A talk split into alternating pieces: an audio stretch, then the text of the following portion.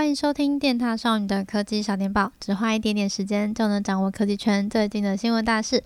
嗨，大家好，我是电塔少女蜜柑。哇，这礼拜真的是一个瞬间回到冬天呢，好冷哦！起床的时候突然就变成了一种挣扎，为什么？奇怪，不是明明就已经春天了吗？应该要温暖一点点了吧？我都开始买短袖的衣服了，为什么要这样对我？好，跟大家聊一件事情，就是我们一楼。对，电大的一楼现在目前正在装潢中，接下来要卖咖啡了。然后我就想说，就哦，天气好冷哦，好想要就是热热的咖啡店就待在自己家的楼下，快点，希望他快点装潢好，好想要喝一楼的咖啡。但是啊，一楼就正在装潢嘛，所以最近就有很多保护剂的味道啊，或者油漆的味道什么的，它会飘到二楼来，然后影响就是二楼人这边工作的状态。所以呢，其实二楼目前现在有蛮多就是电塔的伙伴，现在是 work from home 的状态，所以没有办法就是每天见到大家，然后也稍微有一点点小小的寂寞。那有没有踏友就是也受不了，就是最近非常寒冷的天气，很想要在被窝里面就是写个信给你的主管说，哦，我今天。有一点适应不良今天的天气，能不能待在家？好啦，我开玩笑的啦，怎么可能这样子写信呢？那今天呢，就是身为 Android 的用户，必须要非常沉痛的跟大家播报第一则新闻，那就是 Google 这礼拜出大包了，你知道他们就是。这礼拜不是有很多那个 Android 系统宕机的消息嘛？然后这一次的灾情啊，其实它并没有特定会发生在哪个品牌的手机上面，所以可以说是所有 Android 系统的手机都可能碰到这一次 App 闪退的状况，或是会发生你打不开 Gmail 啊，或是 Line 等等民生必须应用程式的状况。我们家的粉蓝小编就是现成受灾户诶，你知道，就是身为小编。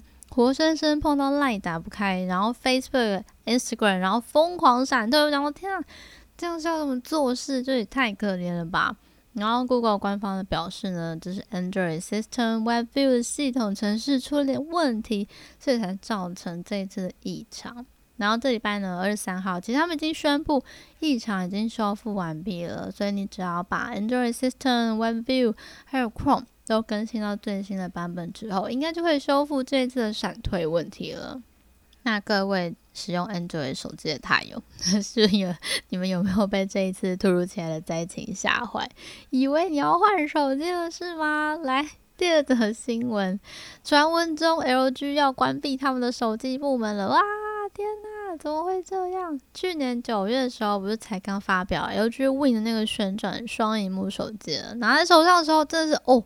哇，双荧幕在那边转，其实转起来非常的流畅，很有科技感诶。本人觉得它超赞的。但是就有消息说啊，LG 因为手机的部门亏损，所以决定要出售这部门。那内部的知情人士有提到说，就是目前 LG 的手机的全球市占率其实大概就占一 percent 左右啦，所以他们可能要买的那方要卖的 LG，他们在价格上面可能就需要进行蛮多的讨论，然后之间可能会有。些小小的落差，那外媒呢，就是有说他们可能会不卖了，就直接关闭手机的部门，退出市场。啊，这也是真是有点可能性的。然后就是原本今年就是上半年，他们不是要推那个 LG Rollable 他们的上市计划，这下也被喊停了。你们还记得这台手机吗？那台手机它其实就是之前是概念机嘛，它是可以卷动荧幕的。就算大家不会买的话，也会很想看看它是怎么用的，对吧？拿在手上就一定会想知道哦，它的可卷动荧幕到底怎么卷的啊？那触控起来怎么样啊？种种的感受。但是我们今年就是见到它的机会，有点微乎其微了，小小难过。再来第三则新闻，就是小米生态旗下的黑鲨科技发表新机啦。对啦，就是黑鲨游戏手机四系列，两只新机，黑鲨四还有黑鲨四 Pro。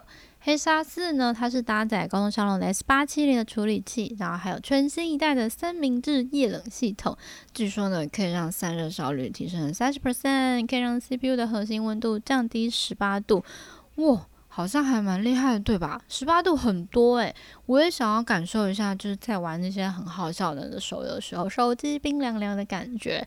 那另外呢，黑鲨四 Pro 它的处理器是高通 S 八八八，搭载了 SSD 磁碟阵列系统。嗯，官方表示呢，官方表示呢，这就可以大幅提升读取跟写入的效能。那这两款手机呢，就是在三月十六号的时候中国开卖。那有消息指出呢，就是台湾这边的代理商啊，是预计会在四月的时候引进黑鲨四，在台湾开始预购。嗯，它玩起游戏来到底有多冷、多香、多厉害？好想知道更多资讯，就看一下我们后面有没有机会可以开箱喽，跟黑鲨招手招手。最后呢，想要来跟大家聊一下成武。为什么会聊到金城武？其实是有一款手游，就是上市的广告，就是最近上新闻。这款手游它的背景资讯还蛮厉害的，它是事前预约两个半月的总人数就突破了三百五十二万人次，突破台湾手游纪录。哇，这款《天堂二 M》已经正式在台湾跟日本同步上市了。然后它是二十三号的下午一点，就是开放事前的下载游戏的城市，然后二十四号的零点正式上市。不晓得这几天有没有踏友在战场上呢？欢迎来跟我分享一下你的战绩哦。那这一次呢，就是这款游戏会引起大家的瞩目，主要主要就是因为它的代言人担任台日两地游戏代言人的金城武。哇，你们去看了那个广告了吗？我看那广告就是第一次在电视上面看到嘛，然后我一看就想说，呃，这不是陈武吗？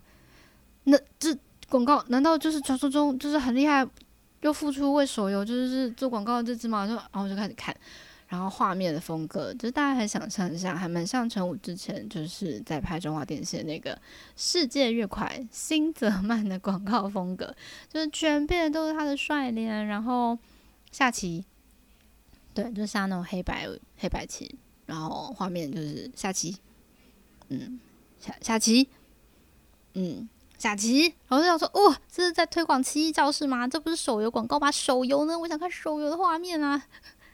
嗯，看到现在目前都还没有了，所以看来这款游戏的策略就是成武路线。嗯，但是现在的小朋友们，对啊，你们知道金城武是谁吗？知道的人。请留言给我，可以留言在我们电脑少女的 Facebook 的粉专啊、IG 或是 YouTube 都可以哟。好啦，那以上呢就是这礼拜想要跟大家分享的科技新闻。那如果喜欢今天的 Parkes 科技小情报的话，别忘记要继续期待下一集哦。OK，大友们，我们下次见吧，拜拜。